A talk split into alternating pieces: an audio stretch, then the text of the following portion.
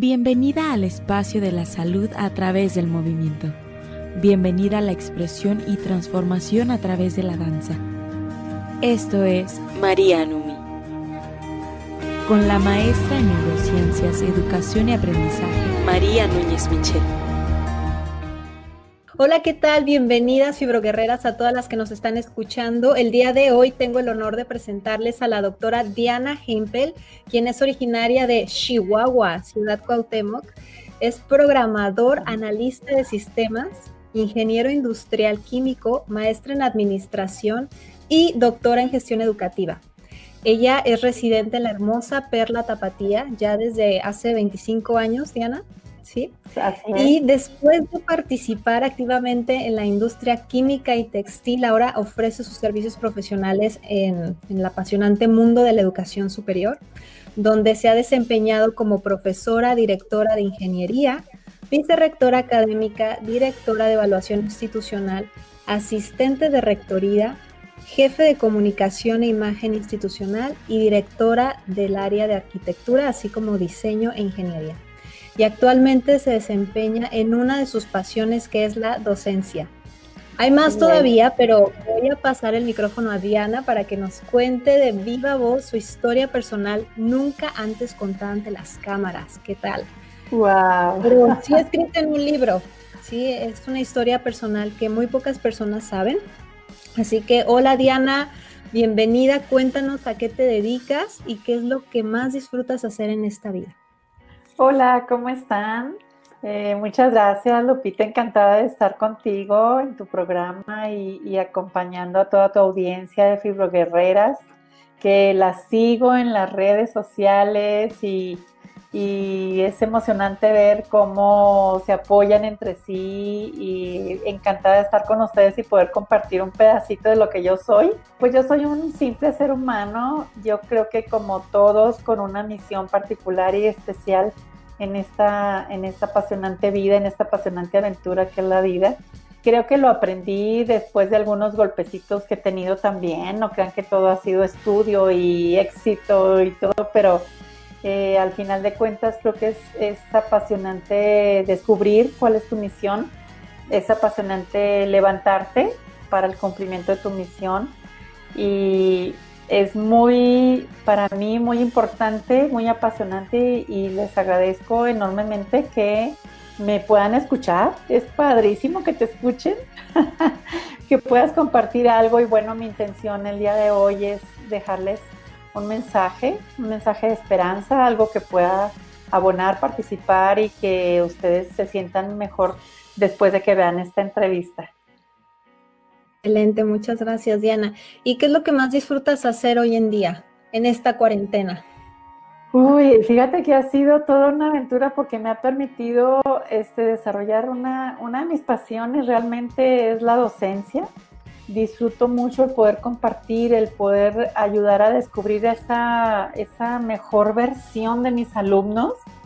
Y bueno, pues con, gracias a la cuarentena he estado trabajando en línea con, todos mis alumnos de la universidad y este, tratando de encontrar nuevas técnicas y entonces la verdad he estado muy entretenida con, con, esa, es una de mis grandes pasiones la docencia, el poder transmitir algo a los jóvenes, a, inclusive a los no tan jóvenes, porque también tengo adultos dentro de los grupos de alumnos y la verdad estoy muy contenta porque al final de cuentas la, la cuarentena me ha permitido este, seguir haciendo lo que me gusta. Eso es algo padrísimo. Excelente, Diana. Oye, tú has escrito un libro llamado Lo que el cáncer me dejó, ¿cierto? Sí, es, esa es una de mis obras. Soy una persona muy afortunada, doy gracias a Dios porque soy sobreviviente de cáncer.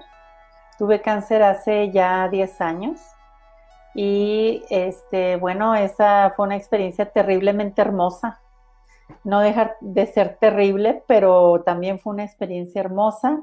En resumen, en esa época, hace 10 años, yo tuve, en un periodo de 8 meses, tuve dos cirugías, tuve quimioterapias y aparte me divorcié.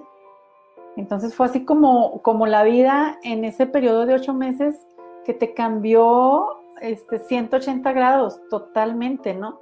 Quizás si lo hubiera planeado no me hubiera salido tan perfecto. Este, hasta en eso, en, las enfermedades, yo mm, creo que tiene mucho que ver el plan para el que estás aquí, en la, en la tierra, ¿no? Y todo, todo se alineó perfecto, se alineó perfecto. Sufrí mucho, fue una época muy difícil, al principio una época difícil hasta de aceptar, ¿no? Es muy complicado aceptar que tienes cáncer, muy complicado, no lo puedes creer piensas que le, que le pasa a todos menos a ti. Y cuando ya te dicen que el diagnóstico es tuyo, que eres tú la que tienes, tú dices, oye, espérame, eso, eso no estaba en mis planes, eso no estaba en mi vida. ¿Cómo que me toca a mí? No, o sea, no, espérame, a mí no me toca así. Entonces eh, fue una época difícil. A mí me avisaron que tenía cáncer en un, muy cerca de Navidad, en una época pues donde había muchos planes, hacer varias cosas y, de pronto te ponen un freno completo, así como decir, pues sabes que tienes cáncer y tienes que, eh, te tengo que operar para quitarte ese tumor pasado mañana. así como, espérame, ¿qué, qué pasa? O sea, así de rápido. De rápido, sí. Entonces tienes mañana para que hoy ya no cenes, para que mañana te hagas análisis clínicos preoperatorios, me los traigas este, mañana mismo en la tarde y pasado mañana te estoy internando para operar. Entonces, no, espérame, doctor. Para empezar, yo dije, oye, doctor, tú eres mi amigo, mi enemigo. Para empezar, o sea, ¿qué te pasa? Después le dije, oye, espérame, pero viene Navidad, o sea, vienen dos semanas de vacaciones, viene mi familia, este, tenemos planes y qué pasa si me opero después de las vacaciones. Entonces, no, sabes que este, tu tumor está creciendo a, a, pasos agigantados, entonces no podemos dejar que pase más tiempo. Si nos esperamos, pues quizá ya no la cuentes o quizá ya no te pueda ni siquiera operar. Wow, o sea, eso es llegar a un precipicio y decir, tienes que saltar.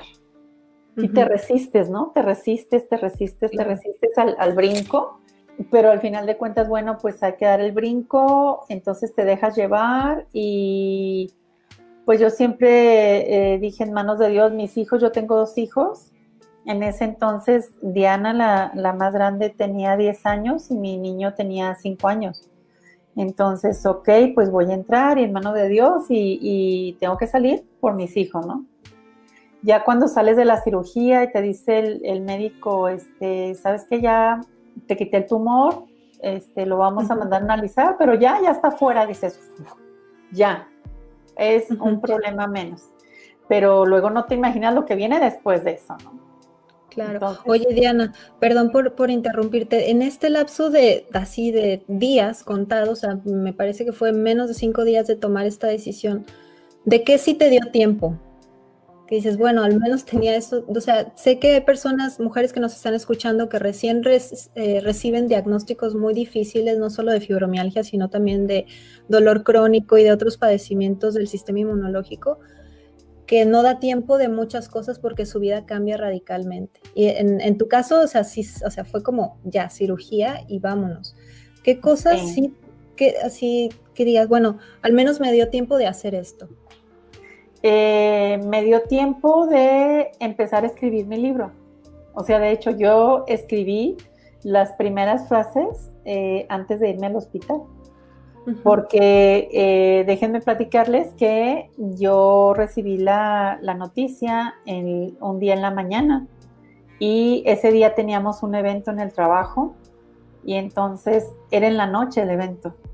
Entonces yo nada más me di tiempo de ir medio a arreglar las cosas en la casa, regresar al trabajo, tener el evento y del evento yo salí a las doce y media de la noche y al día siguiente tenía que presentarme antes de las 7 los análisis.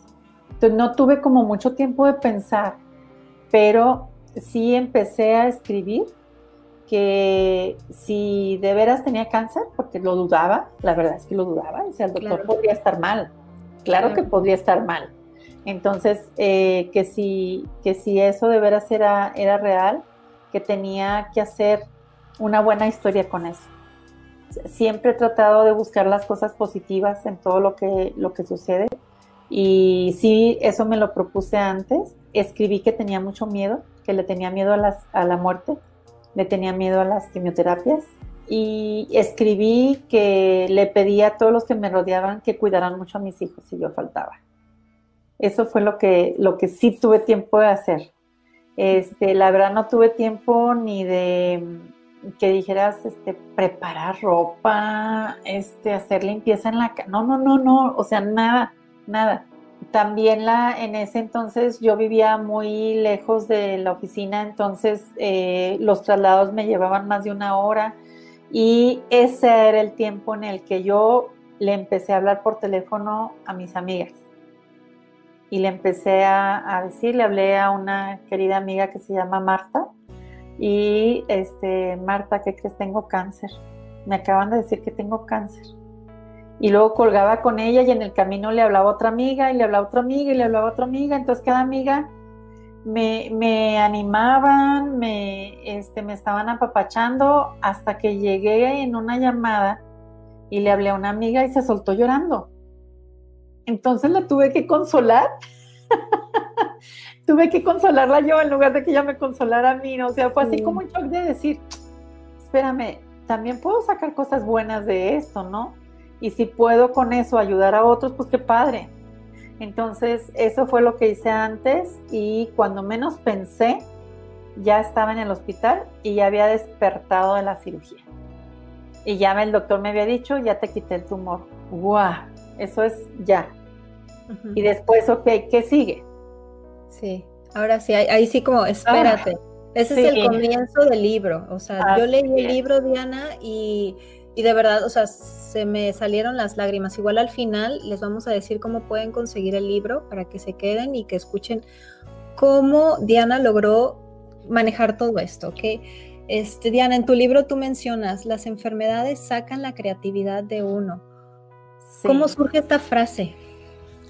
Wow, fíjate que, un día este, yo estaba ya en mi segunda quimioterapia y me fue muy mal, muy mal. La primera me sentí mal, pero no me tumbó. En la segunda me tumbó, entonces estaba yo acostada y yo sentía que me hundía en mi colchón, ¿no? Sientes que te hundes y te vas y te vas y te vas. Y entonces empecé a llorar, pero curiosamente mis lágrimas me ardieron, me ardieron mis ojos. Entonces fue un ardor tan fuerte que lo que se me ocurrió fue brincar de la cama, brinqué, me metí a la regadera, haz de cuenta, abrí la llave y así, para que me cayera el agua en los ojos, ¿no? Del ardor tan fuerte que tenía. Me cayó el agua en la cara y me sentí muy aliviada, muy aliviada, muy bien. El agua es vida, el agua te devuelve la vida hay ocasiones, digo, la regadera es un espacio ideal para platicar contigo misma, para hacer planes y como que el agua es una compañera ideal en ese momento, ¿no? Entonces me cayó el agua, este, me, alivié de, de, ese dolor tan fuerte que me levantó de la cama de un brinco y entonces dije, no, es que no puedo estar llorando, no puedo llorar. O sea, tengo que hacer otra cosa, esto no, no puede, no se va a solucionar así, no me voy a aliviar así, o sea, tengo que estar bien. Entonces, creo que a partir de ese momento yo empecé a buscar formas, o sea, desperté la creatividad y creo que, en circunstancias difíciles es donde podemos ser más creativos, de veras lo creo. O sea, lo he vivido y da resultado. Y resulta que, en esos momentos es cuando sacas lo mejor de ti, porque eh, no tienes otra alternativa, no existe otra alternativa más que sacar lo mejor de ti, porque de afuera no lo tienes. O sea, no puedes esperar que alguien llegue con lo mejor. Todo mundo llegaba y me apapachaba. Todo mundo, yo me sentía muy apapachada por la gente, pero ¿qué creen? En la mirada sientes la lástima. O sea, es cuando te das cuenta de decir, es que me estás diciendo que le eche ganas, pero me estás viendo con una cara así diciendo, estás bien fregada, o sea, de veras te dio el cáncer, qué grueso, o sea, te vas a morir o qué onda. Entonces, tú ves la manera como impactas en la gente. Entonces, no puedes estar esperando ni que te apapachen siempre, ni que te, estén chiqueando. No, yo creo que es de adentro hacia los demás. Esa es la, la manera más efectiva que yo he encontrado de poder, en lugar de que te impacten, impactar tú. Y como eres una persona que traes una situación muy complicada adentro, nadie piensa que pueda sacar algo bueno. O sea, lo mejor que, que, que esperan de un enfermo es que le eche ganas para que se alivie. Pero qué tal si además de, eso... ganas, ánimo, tú puedes. ¿No? Cambia la actitud. Sí, claro, como si fuera cuestión de chip. No, sí, o sea, échale ganas, pero te estoy viendo que estás bien, bien fregado. O sea, entonces tú dices, a ver, espérame, ¿cómo dices échale ganas si no estás aquí en mi lugar? No, no te está doliendo lo que a mí me duele. Entonces no puedes decirme nada más eso. Entonces, no puedes estar esperando cuando tienes un dolor muy grande, cuando tienes un pendiente muy grande, tú no puedes estar esperando que lo mejor venga de afuera hacia adentro. Yo, yo creo firmemente y de veras las invito a que ustedes lo prueben. Lo mejor viene de adentro hacia afuera. Y entonces logras impactar en los demás. Y en el momento en que tú manejas tu creatividad para poder impactar en los demás y decir, ¿saben qué? Sí tengo cáncer. Sí, pero con este cáncer es una oportunidad para hacer cosas diferentes. Y entonces quiero hacer cosas diferentes. Entonces, por ejemplo, yo dije, estaba en quimioterapia, te digo, este, tumbada de veras en la cama, duré días en la cama. Y, de ahí dije, este, que, es que quiero ir al mar. ¿Cómo te vas a ir al mar? O sea, ahorita no, tus defensas están bajas, ta, ta, ta, ta, ta, un montón de cosas, ¿no? Es que quiero ir al mar, quiero disfrutar y entonces eh, la gente no cree que debas de ir, no es el mejor momento y tratan de decidir por ti. Y bueno, entonces mm, necesitas encontrar el equilibrio como para decir, a ver, espérame, es que eh, no puedes decidir por mí, en este momento yo quiero decidir lo que yo quiero hacer porque voy a hacer cosas diferentes, voy a hacer cosas diferentes porque si sigo en lo mismo, o sea, me muero con mi propia tristeza, ¿no? A lo mejor no me mata la enfermedad, me mata la tristeza, me mata la... Eh, fíjense que cuando yo estaba en quimioterapia, este, bueno, a mí con mi primer quimioterapia se me cayó mi cabello. Entonces a mí me extirparon mis dos senos. Y verte sin cabello es más terrible que verte sin senos. Es increíble la importancia que tiene el cabello. Claro, y más en una mujer. Claro, por supuesto, o sea, aunque no le hagas tanto caso al cabello y te lo mantengas a lo mejor con una colita recogido y no te lo rices, no te lo arregles tanto, te lo pintes o lo que sea, no importa. Es algo que tú tienes mm, como de valor, como que la gente valora el que tú tengas un cabello. Entonces, cuando no lo tienes, cuando no tienes cejas, cuando te ves al espejo y dices, estoy amarilla, sin cabello, sin cejas, no tengo nada. O sea, de veras estoy muy mal. Entonces, si en ese momento tú no sacas lo mejor de ti, porque yo, yo creo, siempre he creído que, que nos mandan con un paquete completo. O sea, te mandan con un talento y te mandan con una cajita de herramientas. Y esas herramientas, esa cajita tú la vas abriendo y vas sacando las herramientas que necesitas para enfrentar ciertas cosas que se te van presentando en la vida, ¿no? Entonces, cuando estás en un problemón así, hombre, es hora de abrir la caja y buscarle a ver con qué. Entonces, eso de abrir la caja y buscarle a ver con qué sales adelante es echar un vistazo hacia adentro de ti mismo y entonces sacar lo mejor de ti. Como ser, el ser humano es maravilloso. Todos tenemos cosas muy buenas, pero a veces las traemos muy escondidas. Y creo que una de las razones de las enfermedades es que a veces escondemos todo eso que traemos en nuestra cajita porque a los demás no les parece. O lo critican o te mm, se ríen de tus propuestas, de tu cajita que empiezas a sacar y empiezas a sacar cosas y entonces no las valoran. Y entonces tú dices, no, ok, pues para que me estén molestando mejor guardo todo, guardo mi cajita muy adentro y ya no la saco, ¿no? Hasta se te olvida que traes en la cajita te llegas a creer lo que los demás dicen de ti y te lo, y te lo dicen en tu cara, ¿no? no, pues es que, uy, estás enferma. Claro, pues cómo no vas a estar enferma si no duermes bien, si no haces esto. O sea, la gente opina, opina, opina, pero a nadie le duele lo que a ti te duele. Entonces, cuando estamos en, un, en una situación tan vulnerable, yo creo que es el problema más grande que tenemos y es hora de sacar nuestra cajita de herramientas y sacar la creatividad. Y confío, yo creo plenamente que, que, estamos para servir, para hacer algo. Entonces lo traemos adentro. O sea, ¿qué traigo adentro para dar a los demás? Eso es algo muy importante. Oye, Diana, y ahorita que hablabas de, de la parte dolorosa, físicamente, ¿cómo estaba tu cuerpo? Ya nos contaste que este, las lágrimas ardían en tu piel, perdiste el cabello, perdiste senos. ¿Cómo, cómo te sentías físicamente?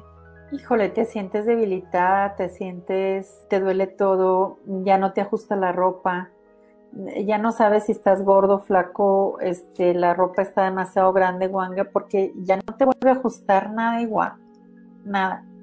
Ya no sabes si, si, pues me gustaban los aretes chiquitos, pero como ya no tengo cabello, pues voy a usar arete grande. O sea, ya, ok, los aretes grandotes no me gustaban, entonces tengo que empezar a usar lo que no me gustaba. O sea, mm, pero todo para sentirme un poco mejor. Entonces, veía y sentía mi cuerpo que, estaba muy mal, este, todo me dolía, el estómago no soportaba muchos alimentos, no me daban ganas de tomar agua, entonces veía mi piel muy reseca, o sea, mis uñas, se me estaban quebrando mis uñas con las quimioterapias, eh, se me fue mi olfato, de pronto ya no olía nada, ni lo feo ni lo bonito. Entonces dices, ah, caray, ¿qué, está pasando con esta máquina? Algo está sucediendo y te, sientes muy mal. Entonces tienes dos opciones, o te hundes con eso o sales adelante. Pues yo lo que decidí fue este, que tenía que salir adelante con eso. Claro, oye Diana, y a nivel, a nivel emocional, ¿cómo te sentías? Siempre les digo a mis pacientes cuando les pregunto, ¿cómo estás? Tanto físicamente como anímicamente. Y les digo, no se vale decir bien, más o menos, pues así, excelente o igual, mal, ¿no? O mejor, sino que escojan de esa lista de emociones que tenemos, tanto positivas y negativas, ¿cómo te sientes? ¿Cómo te sentías en ese momento con este dolor que ya nos dijiste físico? Sí, fíjate que me sentí derrotada, me sentí muy angustiada, estaba triste, triste conmigo misma, conmojada conmigo misma, porque seguramente lo que me estaba pasando tenía que ver con mis propias acciones. Algo no estaba haciendo bien. Y yo que creía que todo era, uff, eh, me iba súper bien y todo, de pronto esos, esos enfrenones que te dan las enfermedades, sí te hacen cuestionarte, decir, ah, o sea, no estaba tan bien como, como pensaba. Entonces estoy haciendo las cosas mal, ¿desde cuándo lo estoy haciendo mal?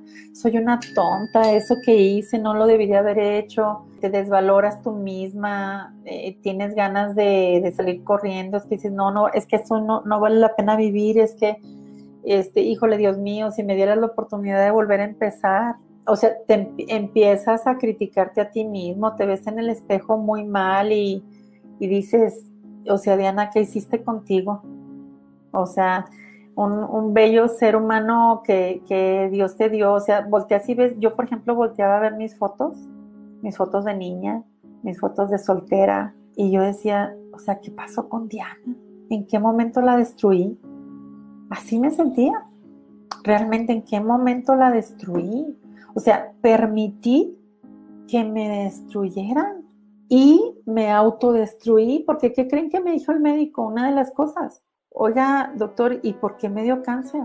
Me dice, pues, ¿qué crees? El cáncer no es una enfermedad eh, degenerativa y es, es, de alguna manera una autodestrucción. Entonces, ah, caray, espérame, o sea, yo misma me estoy provocando esto. ¿Qué pasa? ¿Dónde, cuándo defendí mis emociones? O sea, dejé que, que se rieran de mí, que, se, que me pisotearan. Eh, no me importó y dije, ay, no pasa nada, pero internamente, tú, claro que pasa, o sea, no somos, no somos de plástico, sí sentimos, sí sentimos nada más que me di cuenta que había cometido por años y años y años un error muy grande. Y era ¿Cuál fue? no, no valorarme lo suficiente. Y primero yo, y después yo.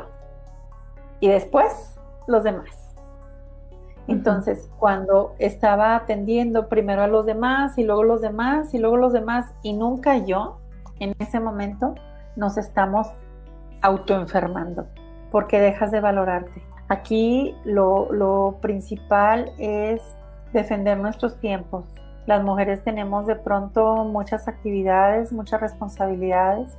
Eh, les platico que yo había estado casada 15 años les puedo decir que un matrimonio normal, o sea, yo no me imaginé que, que, gracias al cáncer me iba a divorciar y menos tan fácil, tan rápido. Sin embargo, bueno... O sea, era algo este, que no veías venir. No, no, no, no, no, de ninguna manera. Cuando yo estaba en el hospital, el, el primer día cuando me operaron, cuando desperté de la, de la cirugía, eh, como a las 3, 4 horas eh, llegó en ese entonces mi esposo con mis hijos y me dijo así tal cual, o sea, fíjense lo, cruel que puede ser cómo lo aceptes, ¿no? Cómo aceptes hasta, hasta los movimientos no verbales. Es decir, eso que te pasó, así como apuntando a los senos, ¿no? Eso que te pasó, no es premio. ¿Quién sabe cuántas me harías? Cuando tú regreses a la casa, yo ya no voy a estar. O sea, ¿Qué, está pasando, no? ¿Cuál es el, fondo de todo esto, no? Para que llegue ese momento, decir, espérame, y, y 15 años, y todo lo que pasó en 15 años, o sea, las desveladas con los niños, las lavadas de ropa, las hechas de comida, este, los pagos con, con, hasta con tu dinero, ¿no? O sea, el dinero de mi trabajo era para la familia, no para mí. Entonces, espérame, ¿dónde quedó todo eso? Entonces, de pronto te ves y, ves que es una realidad. O sea, decir, a ver, ¿es, cierto lo que me estás diciendo? Pues sí, sí es cierto lo que te estoy diciendo. Ok, entonces, algo estuvo mal, espérame. O sea, ¿dónde está el amor? ¿Dónde está el valor? O sea, nunca, nunca me has valorado. Y yo aquí 15 años atrás de ti, ¿no? Y cuando más lo necesito, no estás. Para las que nos escuchan de Chile, de Venezuela, esa frase que te dijo él, ¿cuál sería la traducción? ¿Eso que te pasó? ¿A qué se refería eso? Bueno, sí. se estaba refiriendo que quizá yo hubiera, lo hubiera engañado en algún momento, ¿no? Con otro hombre y, quizás estaría pagando esos errores. Wow, como una condena. Sí, claro, sí, sí, claro. Eso era, eso, eso era un castigo porque yo me había portado mal. Entonces, eh, pues eso es, eso es algo muy fuerte, ¿no? Te echan a ti, fíjate, estás en la cama de un hospital después de tanto susto, te acaban de decir que tienes que llevar quimioterapias y llega tu esposo y te echa la culpa. O sea, entonces, ¿quién te salva? ¿Quién te salva? En ese momento no puedes esperar nada y aparte, mi esposo llegó al hospital con maletas de mis hijos. O sea, llegó a dejármelos al hospital. Entonces, wow, así como de, fíjate, yo salí de mi casa para ir al hospital y jamás volví a mi casa, nunca, porque dado que sucedió eso en el hospital, me fui a recuperar a casa de una amiga y después de la casa de la amiga renté otra casa y ya no volví a mi casa.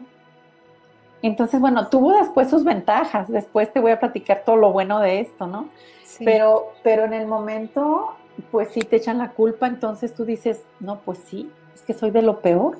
O sea, aparte que me destruí a mí mismo, pues también destruí el matrimonio, pues también gracias a lo tonta que soy, aquí estoy en la cama, este, estoy ah, en la puerta de las quimioterapias, en la puerta de la muerte, y estoy aquí con dos niños de la mano, ¿no?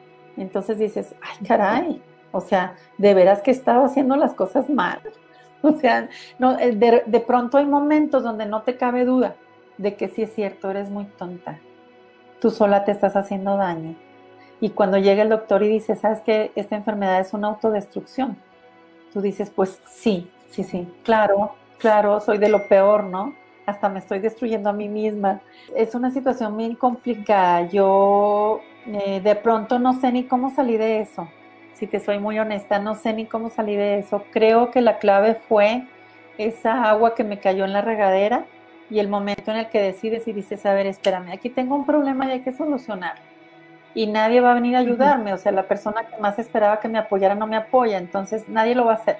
Lo tengo que hacer yo, o, lo hago o lo hago, sí o sí, punto, no hay, no hay alternativa.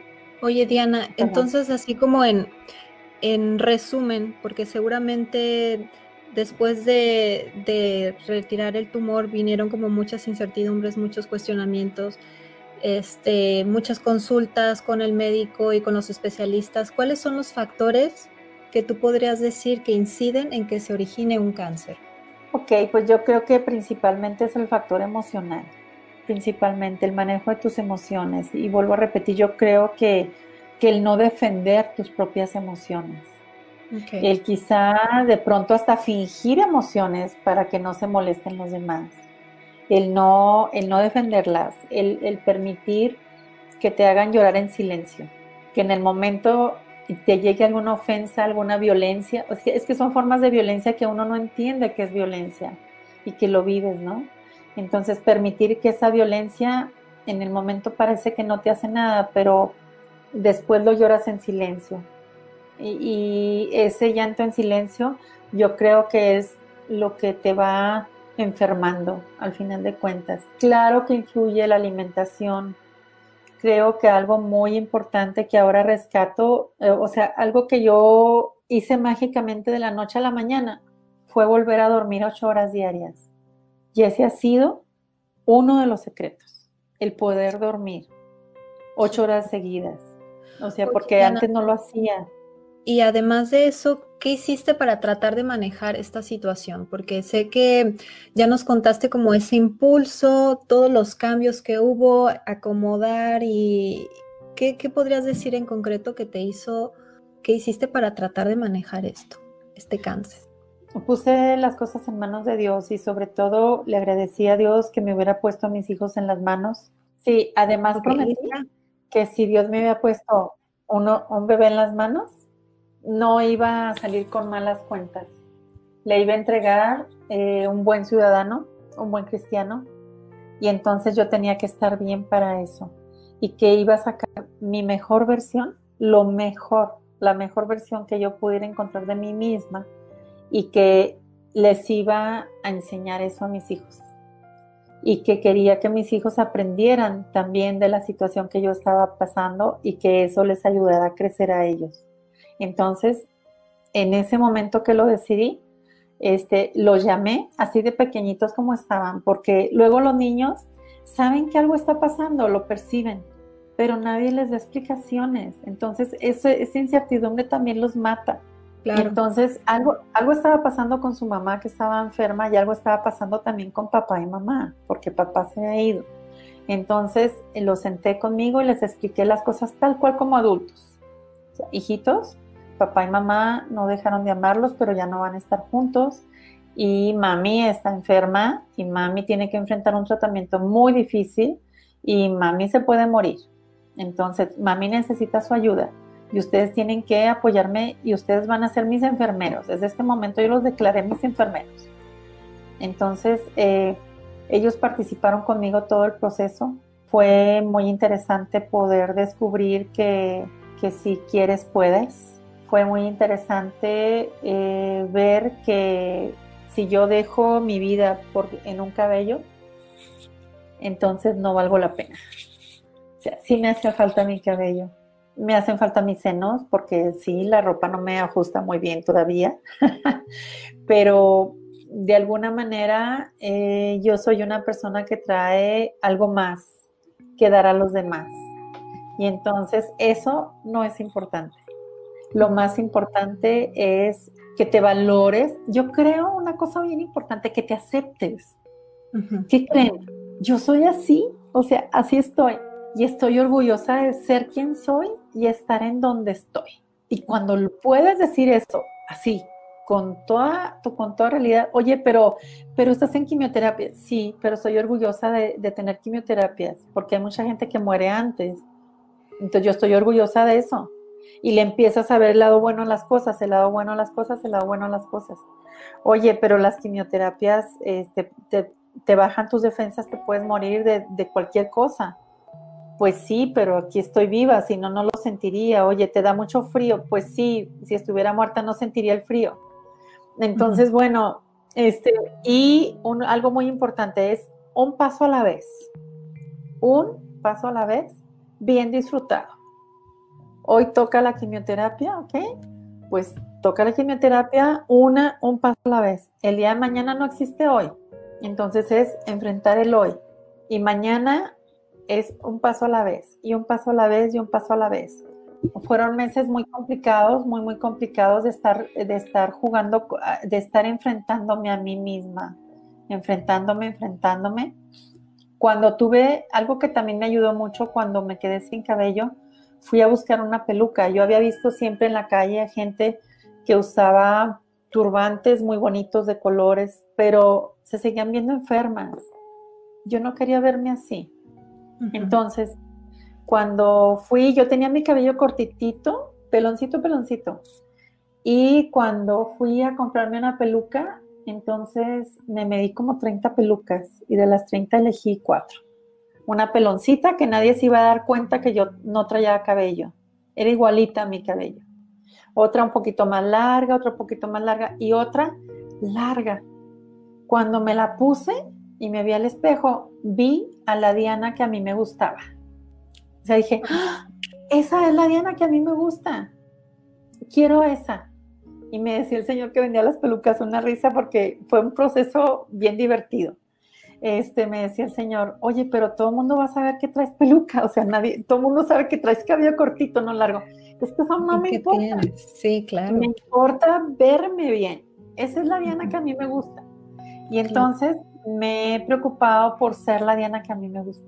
¿Qué le dirías a aquella fibroguerrera que nos esté escuchando y que por el padecimiento que, que, fue diagnosticada ha perdido su matriz, sus senos y hay cicatrices también físicas de cirugías que han tenido y que actualmente no se sienten con esa fuerza que, que ahorita tú nos expresas y te escuchamos como ya, ya estás del otro lado? ¿Qué le dirías a aquella que ahorita dice, no, es que, o sea, yo ya valí, que ya hasta muchas expresan que ya no se sienten conectadas con su esencia de mujer. Ajá, sí, sí, sí sucede. ¿eh? De hecho, imagínense, yo tengo 10 años sin senos. ¿Cómo creen que le he hecho? Y, y, eso no quiere decir que no me sienta atractiva, que no me sienta sexy, que no. Sí, pero, pero ha sido un proceso muy complicado, muy, muy complicado. De pronto, este, dejan de, existir cosas que, te, que te identificaban con tu ser, si es cierto, o sea, lo que estás diciendo es totalmente cierto. Yo lo que les puedo decir es que dentro de ellas está la solución y que es cuestión de, de, convencerse a sí mismas de que tienen algo más valioso que eso que les falta y que si estamos aquí es para algo y que tenemos también una responsabilidad de, dejar algo a los demás. Yo, por ejemplo, que estuve con cáncer de mama, pues eh, he hablado con muchas mujeres que están en ese proceso y creo que he podido hacer algo por ellas. No, no es que lo prevenga, no, no, no, tampoco tengo magia, pero, pero sí eh, la cuestión personal, o sea, valórate por lo que eres, no por lo que tienes y siéntete orgullosa de ser quien eres. Y así soy. O sea, perdón, yo así soy. Que ya tengo cicatrices, pues sí, lo siento, tengo cicatrices. O sea, yo me he puesto bikini y salgo a la calle, este, y, y, me, no por eso me escondo, o sea, o sea, luzco y habrá gente que se da cuenta y gente que no se da cuenta. Yo cuando tenía mi peluca larga salía a la calle y la lucía tanto. Un día en el semáforo me emparejó un automóvil, un BMW con quemacoco, un hombre cuarentón, así como me habían encantado y con un automóvil como el que me gustaba, y, me, y baja el vidrio, me está llamando. Y dije, wow. Wow. Entonces bajo yo también el vidrio y me invito a un café en el semáforo. Wow. Entonces, en ese entonces, me estaba pidiendo que me orillara, ¿no? Que me estacionara. Yo nunca pensé, ay, no, me van a secuestrar y no sé qué. No, no, no, no. O sea, wow, o sea, pegué mi chicle, pero Pero dije, este hombre, lo que hace una peluca, ¿no? Le gusta la peluca, porque si él viera lo que hay abajo de la peluca, no le gustaría. Y entonces, ¿qué creen que hice? ¿Qué hiciste, Diana? Agarré la peluca y me la quité. Y así, así, tal cual, la quijada le llegó a las rodillas al hombre. Así de... Y ¡pum! Apretó el acelerador y se fue. Yo recuerdo que, llegué con mi jefe, porque iba a la oficina en ese momento. Llegué y le dije, ¿qué cree? Lo que hace una peluca. Me dijo, no, es la persona que porta la peluca. Le dije, no, no era yo, porque ya cuando me vio tal cual como soy, ya se fue. Corrió. Pero fíjate qué importante es sentirte bien con lo que traes encima. Y la seguridad también de quien la porta. O sea, si yo podría traer una peluca súper guau, pero si me ven así como cara triste y como no. el brillo en los ojos, no es lo mismo. Tenemos que estar orgullosos de ser quienes somos. Y así somos. O sea, yo ahorita soy una persona sin senos, punto pero no por eso, o sea, yo me, imagínate que, bueno, ahorita no lo doy presencial, pero, pero yo doy clases presenciales y me presento ante mis alumnos y me planto y, nunca ando diciendo, ay, perdón, ¿eh? porque no tengo senos, este, ay, perdón. No, no, no, o sea, yo llego y me planto y a nadie le digo, nadie me ha preguntado nada nunca, nunca. Claro. Y si hay expresiones de repente de, ay, maestra, qué bien se ve hoy, ay, genial, qué padre, ¿no? Pero, este, y hay días que yo me veo al espejo y digo, ¡ay, ahora sí amanecí! Puta. Pero bueno, tenemos que definir cuál es nuestra misión.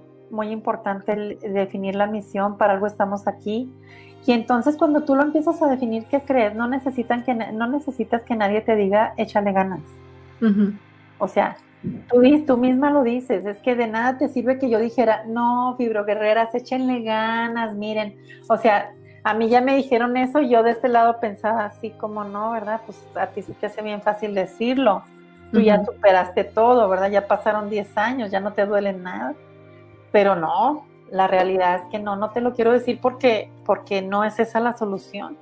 La solución es que busques dentro de ti las soluciones que valores y, aprendas a estar súper orgullosa de ser quien eres, porque seguramente tienes algo muy bueno. Sí, oye Diana, quizás muchas de las que nos están escuchando ahora puedan decir, bueno, es que Diana ya tenía toda una carrera, Seguramente su perfil disciplinado por ser ingeniero y metódica disciplinada, estructurada, hizo que siguiera un tratamiento eficaz para sobrellevar este cáncer. Porque muchas pueden pensar eso, de que algo tiene ella que yo no tengo. Entonces seguramente ella superó eso porque está en ella. O algo pasó porque ella ya, o sea, ella es que tiene un doctorado. O es que pasó esto.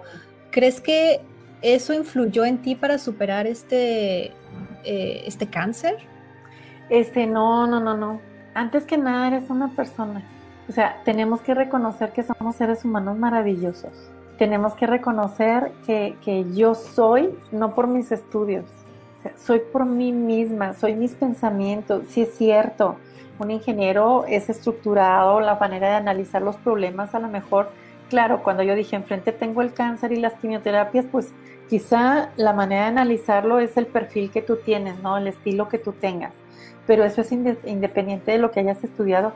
Hay, hay personas que seguramente no han estudiado una carrera y eso no quiere decir que no seas un ser humano maravilloso y que no tengas algo que aportarle a los demás. O sea, eh, yo no creo que sea, ni, ni me gustaría que me admiraran por, por mis estudios. Claro. O sea, no, no, no, eso es lo importante. Eso es así como un adorno, eso es como un arete. Quiero que me admires porque soy un ser humano maravilloso que con una misión para la cual me despierto todos los días y, quiero dejar en esa, en esa misión. Yo me despierto todos los días para trascender en el servicio a la, en la educación a los jóvenes porque sí, sí quiero dejar mejores jóvenes que los que, que, lo que nos estamos encontrando. Quiero mejores gobernantes, quiero mejores profesores, quiero mejores papás, mejores mamás, mejores médicos, o sea, todo, ¿no?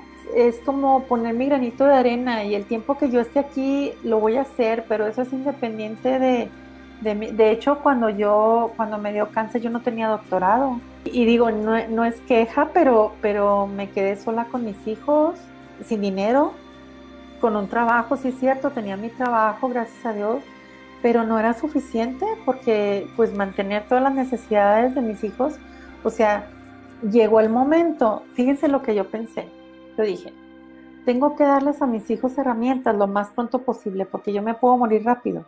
Entonces, mi hija estaba eh, cinco años después, ella estaba cumpliendo sus 15 años cuando yo ya estaba escribiéndola para que hiciera una carrera técnica.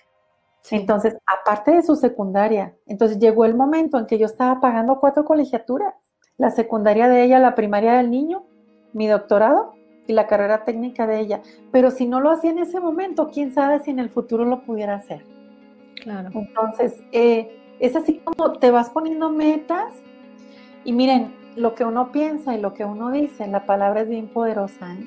Un día falleció mi jefe y yo acababa de pasar por ese, por ese problema del cáncer y entonces eh, se vino el mundo encima y había muchos problemas en el trabajo. Tres días no dormí pensando cosas del trabajo. Al tercer día en la mañana cuando me levanté, llevé a mis hijos a la escuela, me fui al trabajo y renuncié. Y les dije, ¿sabes qué? Ya no quiero estar aquí. ¿Por qué? Porque ya me quitó la paz. tengo una segunda oportunidad y hay algo que me quita la paz, no lo quiero, punto, me quiero ir de aquí. Oye, espérame, y el dinero y los servicios médicos, es que no me importa eso, ahorita me importa la paz. Claro. Entonces, logré, yo creo que a lo mejor me estaban hasta, hasta preparando, hasta esperando, ¿no? Logré, ese mismo día, yo salí del trabajo, entregado todo, y yo ya no tenía trabajo. Y al día siguiente me sentí tan aliviada, tan, tan aliviada. Pero fíjense, sin trabajo, sin empleo, con hijos, con renta por pagar, con, todo enfrente, no estaba asustada por eso. Defendí mi paz. Hay que vivir en paz. Y cuando defiendes tu paz, fíjense qué pasó. Como yo empecé entonces a crear un, un programa que tiene que ver con la orientación vocacional de los jóvenes. Y entonces un día yo estaba, me dijeron, yo dije, oye, quiero hacer unos pósters y cosas para anunciar algunos talleres. Y entonces me dijeron, pues necesitas unas fotos. Estaba en una sesión de fotos ahí muy, muy, muy guapa cuando el celular suena y suena y suena. Al fin contesté un teléfono desconocido. Era el rector de una universidad. Me dice, oiga, es que me acabo de enterar que usted ya no está donde estaba y me interesa que trabaje conmigo. Y yo todavía dije, oiga, ¿sabe qué? Es que estoy ocupada tomándome unas fotos. Yo ahorita no puedo hablar de trabajo oiga, véngase mañana, ok, mañana voy, ahorita no, o sea, no me interrumpa. ¿No? O sea, estás defendiendo lo tuyo. Fíjate el momento, o sea, después lo piensas y dices, ¡Ah, qué mensa, y si mañana ya no me recibe, ¿qué onda? Pues me recibió. Y entonces me dice, oiga, es que me interesa que trabaje conmigo y, híjole, le dije, ¿sabes que yo no quiero trabajar tanto? Oiga, pues ¿cuántas horas quiere trabajar? Yo, yo, de querer, querer, unas dos o tres diarias. Me había sentido tan relajada sin trabajo no había pensado en que me iba a hacer falta el dinero, ¿no? Y me dijo, ok, ¿qué le parece cuatro? Ah, genial, cuatro está perfecto. Oiga, ¿cuánto quiere ganar? Mire, no lo voy a engañar. Abrí mi bolsa y saqué mi recibo de, pago de nómina del el último que yo había tenido, el anterior. Le dije, mire, eso ganaba yo. De querer, querer, quiero ganar más. Y me dijo, ya está. Entonces de repente así de, tengo un trabajo por la mitad de tiempo y con más sueldo ¡Wow! o sea, y sin andarlo buscando, porque llegó? Las cosas se acomodan y lo que, lo, que, lo que Dios tiene para ti va a suceder, sucede porque sucede. En el momento en que tú te relajas y empiezas a valorarte y a darte tu espacio y decir, espérame, yo no quiero dejar de dormir tres noches. No, quiero dormir ocho horas. Si para eso tengo que dejar todo, dejo todo. O sea, si resulta porque empiezas a pedir, oye, yo ya no quiero trabajar tantas horas. pues cuántas, ¿no? Y hasta te preguntan para que tú pongas el tiempo. Oye, ¿cuánto quieres ganar? O sea, ya ni siquiera sabes que aquí pagamos tanto, ¿no? Entonces creo que, y me he acostumbrado a eso, fíjate, me gusta plantarme en lugares y pedir cosas. Y lo que yo creo que es importante, lo hago. Este, lo hago aunque tenga que como ahorita, como ahorita que, se me fue la luz en mi... Bueno, o sea, hay que hacerlo porque es importante. Y entonces yo sé que me voy a dormir hoy en la noche contenta porque hice lo que tenía que hacer, cumplí parte de mi misión.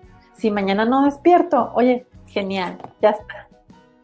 Eso es lo que les diría, busquen, busquen eso. Yo, yo estoy segura que tienen, ¿saben qué pienso? Que si tenemos unas enfermedades de este tipo es porque somos muy grandes. Las podemos utilizar a nuestro favor. Si, si le ponemos talento. También puede ser en nuestra contra. Yo eh, en mi camino con las quimioterapias, eh, mucha, vi mucha gente que se quedó en el camino, mucha, mucha gente, la mayoría, la mayoría de las mujeres, a mí me dijo el médico, ¿sabe qué? Siete de cada diez esposos abandonan a la esposa cuando la esposa tiene cáncer de mama. Y que yo, ¿está loco ese doctor? Efectivamente, yo llegaba a las quimioterapias, a los lugares de quimioterapia y estaban las mujeres solas. Entonces, estaban las mujeres solas y muchas se quedaron en el camino, ¿eh? muchas. Me tocó ver, ya cuando regresaba el siguiente mes a las quimios ya no estaban. Entonces, oye, espérame, ¿qué es lo que está pasando con ellas? ¿Y qué es lo que estoy haciendo yo diferente, no? Entonces, creo que es eso, buscar adentro de ti y sacar lo mejor de ti.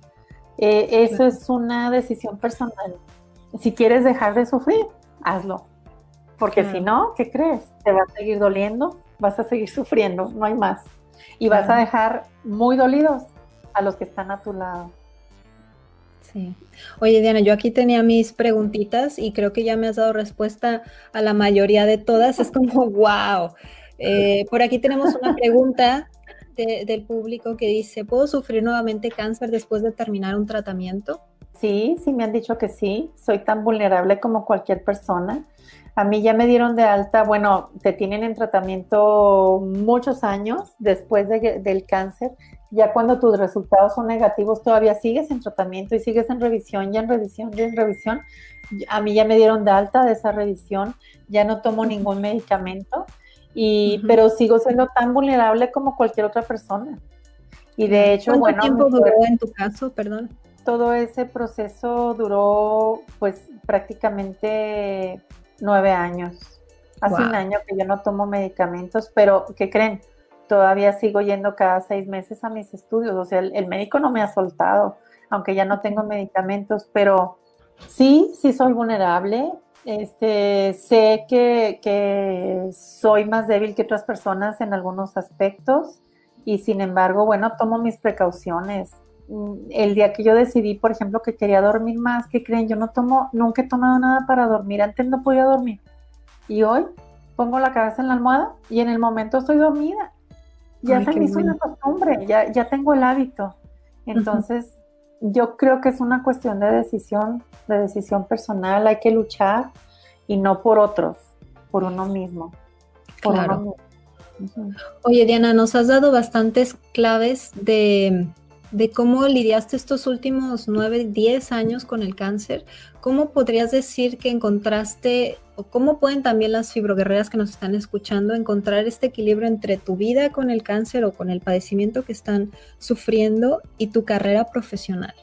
Ah, bueno, ese es todo un tema, ¿no? Este, luego no sabes si decir que tienes cáncer o no decirlo porque al final de cuentas siempre, y también yo me imagino que las fibroguerreras no saben si decir que les duele o que no les duele. O sea, eh, sí, por miedo que te vayan a correr, quedarte sin trabajo y así. Sí, sí, sí, todo eso. Este, ¿Eso también te pasó a ti? Eso también me pasó a mí, pero yo decidí que iba a ser auténtica y a todo mundo le digo. Y llegué a algunas entrevistas de trabajo, he llegado a entrevistas de trabajo y una de las primeras cosas que yo digo, ¿sabes qué? Yo fui paciente oncológica, definí mi misión y sé para qué despierto todos los días. Entonces, tengo algo que a ti te sirve en esta empresa, pues gracias a esa enfermedad yo le doy, yo, yo fui a la iglesia, fui al templo y enfrente de todo el mundo di gracias a Dios por el cáncer, porque gracias al cáncer yo pude descubrir, no digo que ya tenga la mejor versión de mí misma, porque lo sigo trabajando, ¿eh? lo sigo trabajando, pero he descubierto una mejor versión mía y, todos los días trato de abonarle algo, algo bueno. Hay días en que doy pasos para atrás también. Sí, no todos los días se puede ir para adelante, también he dado pasos hacia atrás, pero, pero continuamente estoy en la lucha. Si no hubiera sido por el cáncer, yo no me hubiera preocupado por descubrir mi misión. Para algo estamos aquí. ¿Y saben qué pasa cuando descubres eso? Le pierdes el miedo a la muerte. no, el, no el respeto, no el respeto. Pero ya no tengo miedo de morir. ¿Sabes por qué? Si yo hoy en la noche o mañana ya no despierto, hoy, hasta ahorita, hice lo que tenía que hacer. Entonces, estoy segura que si llego y alguien me va a pedir cuentas, le voy a poder dar buenas cuentas. Entonces, no me importaría ok, si alguien decide hasta aquí, ok, misión cumplida, punto, lo que sigue. Claro. Oye, Diana, ¿y cómo lograste encontrar el equilibrio entre tu vida con el cáncer y tu ser mamá con tus hijos? Sobre todo aquellas que tienen niños que dicen, híjole, es que está dificilísimo y más cuando no está el apoyo de tu pareja. Es que no lo puedes separar.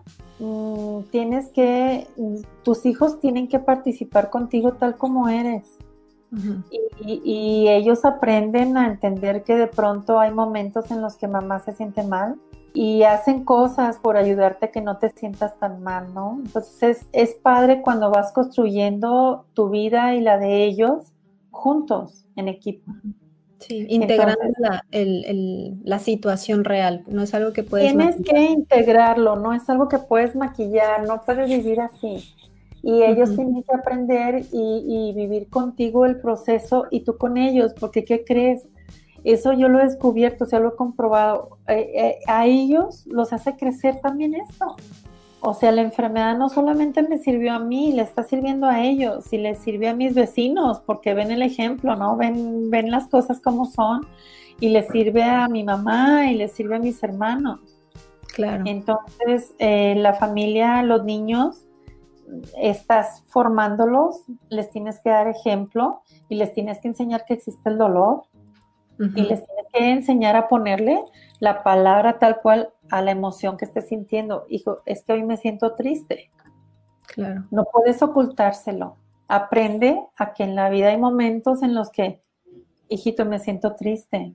Hija, me siento muy bien. Oye, hija, me siento angustiada oye, me siento mm, motivada o desmotivada, no sé, o sea, decirle y enseñarles a que pongan las palabras en las emociones tal cual como son. Claro, sí, totalmente de acuerdo. Sí, que lo aprendan. Oye, Diana, ¿qué técnicas fáciles recomiendas para expresar y sacar el dolor? Yo aprendí técnicas de respiración eso, eso es importante. Este, creo que el, aire te ayuda, el oxígeno te ayuda. En algún momento hice yoga y para mí fue maravilloso porque con muy poco movimiento, no era lo mismo que una clase de jazz o algo así, ¿no? Eh, más movido de, o de gimnasia o algo así. Con muy poco movimiento me sentía muy bien por la respiración. Creo que la respiración es una, una técnica que tenemos que aprender yo creo que te ayuda a manejar el dolor y también creo que puedes mm, manejar un poquito el dolor con cuando estás haciendo algo que te gusta, ponerte a hacer lo que te gusta. Eso también te ayuda a minimizar el dolor porque al mismo tiempo estás con un dolorazo, pero también estás haciendo algo que disfrutas. Y llega un momento en que equilibras, ¿no? Como cuando tenemos acidez estomacal y y tomas algún antiácido, llega un momento en que equilibra, entonces de repente dices, ay, ni cuenta me di a qué hora se me desapareció el dolor, ¿no? Aunque sabes que está ahí.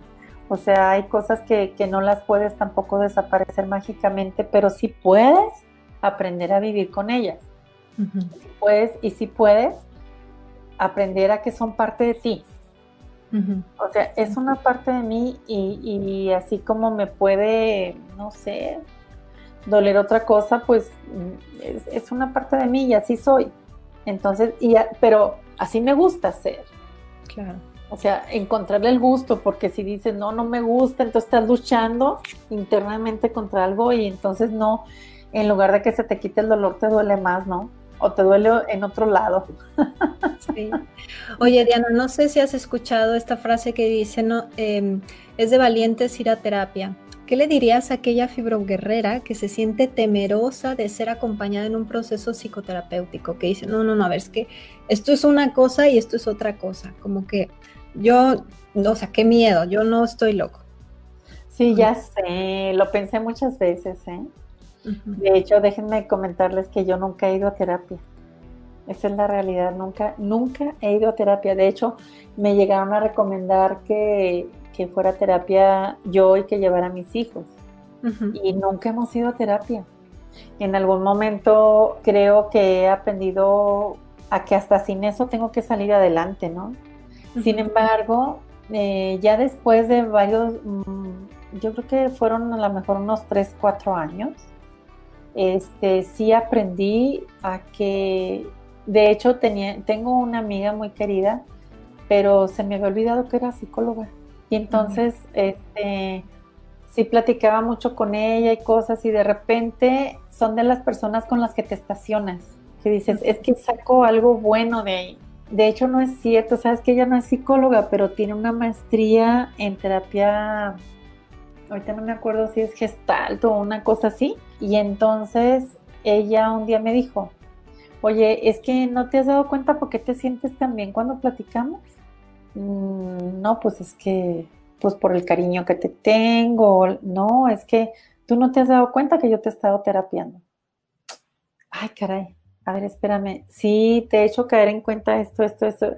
Entonces, me, me ayudó a concientizar que yo necesitaba un acompañamiento y que sí es importante que ojos de afuera de tu cajita te mencionen ciertas cosas, te digan, te, digan ciertas cosas, sí es importante. Y yo he sabido que tú das terapia en línea. A mí eso, ¿qué creen? Me parece genial. ¿Sabes por qué? Porque no, no te tengo aquí. O sea, en el momento en que no me parezca, ¡fum! Apago la computadora y se fue pero, pero qué interesante poder estar eh, hablando con nadie, con alguien y al mismo tiempo parece que no hablas con nadie, ¿no? Entonces es como una terapia como un poquito más, más este silenciosa, podríamos decir así, más, más engañada, ¿no? Así como no, no estoy, no estoy yendo con el psicólogo, ¿no? No, sí, pero me conecto todas las noches contigo, entonces eh, de alguna manera el psicólogo está viniendo a mí, eso es padrísimo también. Eh, yo creo que es importante dejarse acompañar. Sí es importante que un profesional te ayude a ubicarte porque he descubierto que ustedes no tienen la, varita mágica tampoco, pero yo no sé cómo le hacen para que uno mismo saque la varita mágica de sí mismo. Claro, sí, pues somos humanos, somos unas esponjitas y también si hay alguien aquí que está pensando ir a terapia, es muy importante fijarse que este terapeuta también lleve su acompañamiento. ¿sí? Yo por mi parte también tengo mi acompañamiento y es así como, imagínate, estamos escuchando todos los días los dolores, lo, así, las intimidades, lo que más les preocupa, todo lo que les apachurra a la persona y pues hay que descargar esa esponjita y también autocuidarse. Claro, ¿sí? claro. esta rutina. Oye Diana, última pregunta y ya, nos vamos. Como mujer, mamá, doctora profesionista, ¿qué le dirías a aquella persona, aquella mujer que se siente decepcionada, que ya ha probado de todo, que ya lleva muchos años en tratamiento y el dolor, la decepción, la tristeza es cada vez más intensa? Wow. Pues yo lo que te diría a ti, que estás en ese caso, es que decidas aceptar ese ser maravilloso que eres porque definitivamente eres un ser maravilloso. O sea, vete al espejo. Tienes algo que darle a los demás. Si estamos aquí es para algo.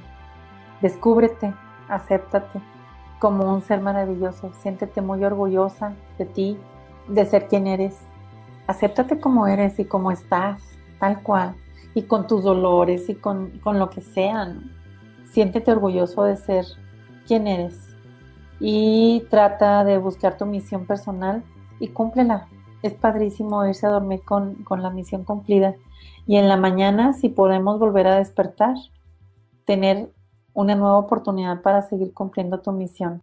Es padrísimo aceptarte a ti misma. Miren, yo decidí, duré muchos años pintándome mi cabello.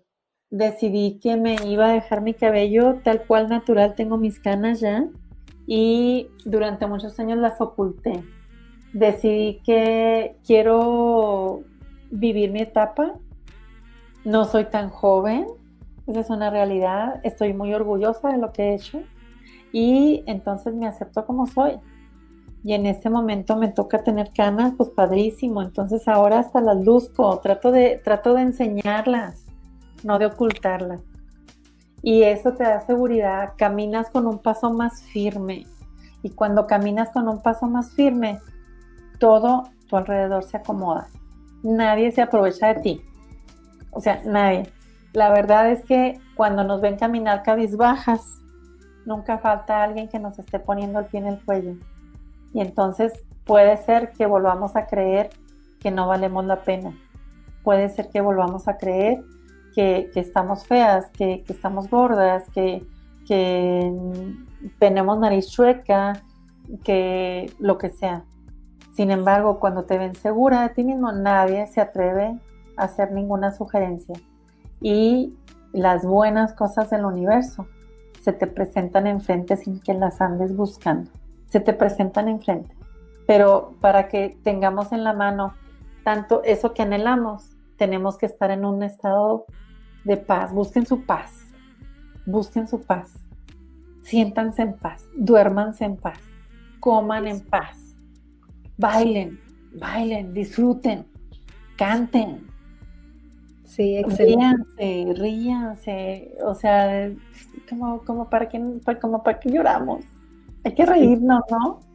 Este, hay que bailar, movernos, o si te gusta dibujar, dibuja. Haz cosas diferentes y la gente te va a empezar a ver diferente, porque somos una proyección hacia los demás. Los demás voltean a vernos de la manera, o sea, de mí depende cómo tú me hables a mí. Entonces yo puedo hacer que tú me grites, puedo hacer que tú me odies o puedo hacer que tú me ames. Eso depende de mí. Entonces soy dueña de eso. Eso nadie me lo puede quitar. Toma, toma la rienda de eso. Toma la rienda de tu vida. Y disfruta. Hay que disfrutar hasta el dolor. Seguramente el dolor algo bueno también tiene. Claro. Oye, Diana, yo siempre que escucho a Diana, no dejo de aprender quiero contarles eh, que tengo el honor de conocer a Diana en persona, así como he tenido invitados especiales aquí. Diana es una de las que sí conozco en persona y además la conozco antes del cáncer. Tengo el orgullo de decir que fue mi mm. primera jefa en el Departamento de Comunicación e Imagen. Aprendí muchísimo en la universidad. Es una persona que, la conozco profesionalmente y también personalmente, ¿no? Después también del cáncer y toda la cercanía que tuvimos este, te tengo muchísimo cariño, Diana. Te quiero muchísimo. Muchísimas gracias por tu generoso tiempo. Ya sé que es súper noche allá. Estamos aparte en diferentes países este, conectadas ahorita. ¿Qué hora es allá? Aquí son las, las 12 de la noche, exactamente, las 00. Sí. Pero yo encantada, este, gracias Lupita, yo te quiero mucho y sobre todo este, quiero mandarles un abrazo así, de oso peludo. sientan un abrazo de oso peludo a todas las fibroguerreras que están escuchando. Este, siéntanse por favor queridas, siéntanse apoyadas y, y, les mando un abrazote y un beso bien grande, grande, grande, grande, este, con mucho cariño. Muchas gracias. Por aquí les vamos a dejar el enlace para que puedan conseguir tu libro. Gracias. Y, claro dinos también un comentario final de cómo te podemos contactar. Sé que tienes muchos proyectos, el de Decide OK, las asesorías, eres socia fundadora de una sociedad civil. Dinos cómo te podemos contactar. Yo quisiera ponerme a sus órdenes, a las órdenes de todas. Me encantaría que me contactaran, que me cuenten qué están haciendo y, y poder aportar algo bueno con ustedes te voy a dejar mi, correo electrónico, este, Lupita, puedo dejarte mi teléfono también y si me quieren mandar WhatsApp, qué padre, súper bien. Este, por ahí tengo mi libro de lo que el cáncer me dejó, que es un libro esperanzador, que cuando lo cierras, no es un libro de cáncer que cuando lo cierras te deja miedo. Al contrario, es un libro que cuando lo cierras te deja esperanza, te deja fe. Por ahí tengo la versión electrónica, entonces la puedo hacer llegar a cualquier lugar sin, sin mucho costo. Tengo mi propia empresa para gestionar fondos internacionales para asociaciones civiles. O sea, también esa parte es importante, hacer algo por los demás y ayudar a asociaciones civiles en nuestros países latinoamericanos que, que pues no tenemos mucho apoyo, ¿no? Trabajo mucho con jóvenes, la orientación vocacional también ahorita en línea. Si alguien necesita orientación vocacional para decidir qué hacer con su vida, también puedo apoyarles con muchísimo gusto. Y, bueno, pues mm, dejo toda tu información, la, información contigo en tus manos y adelante. Yo estoy aquí a sus órdenes. Yo vivo en Guadalajara, Jalisco, pero soy ciudadana del planeta. Así que eh, estoy a sus órdenes. De veras, siéntanse apoyada y, quiero que, consideren que tienen una amiga aquí en Guadalajara. Gracias. Muchas gracias, Diana. Qué amoroso de tu parte. Y a todas las fibroguerreras les mandamos un fuerte abrazo y estamos en contacto. Nos vemos hasta la próxima. Gracias. Bye. Bye bye. Besitos. gracias. Escucha tu espíritu. Reconócete como alguien único e irrepetible. Conoce tu potencial y fuerza interior. Gracias por escuchar el espacio de María Nube. Hasta la próxima.